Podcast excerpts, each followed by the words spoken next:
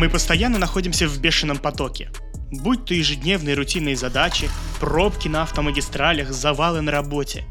Лента новостей постоянно перегружена различными инфоповодами, которые бесконечно заставляют нас нервничать. Музыкальные сервисы предоставляют нам колоссальный поток музыки, который не переслушать даже за сотню лет. Люди погрязли в бесконечном инфопотоке, который несет их в непонятном направлении. И только единицы сохраняют спокойствие и рассудительность, которая позволяет им плыть в нужном направлении.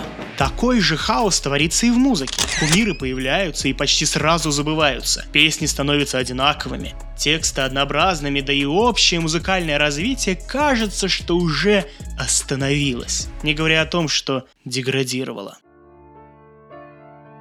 Если начать говорить о классической музыке, то люди сразу отключают этот поток информации, так как в их представлении Чайковский, Мендельсон или Бетховен — это существа сродни динозаврам,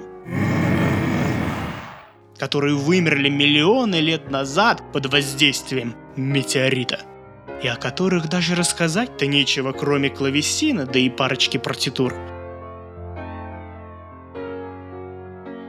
Музыка — разнообразно, уникально и великолепно, так как это детище, которое создано думающими и фанатеющими от своего дела людьми. Музыка — это в первую очередь творчество, то есть что-то новое, уникальное и вдохновляющее.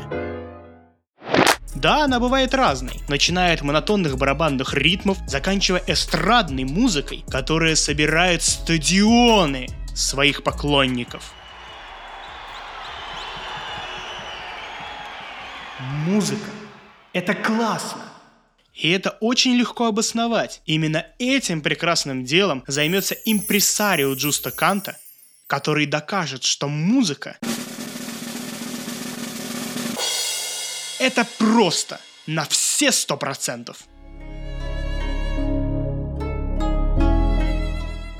Постскриптум. Присоединяйся, ведь ты достоин узнать самое сокровенное о музыке.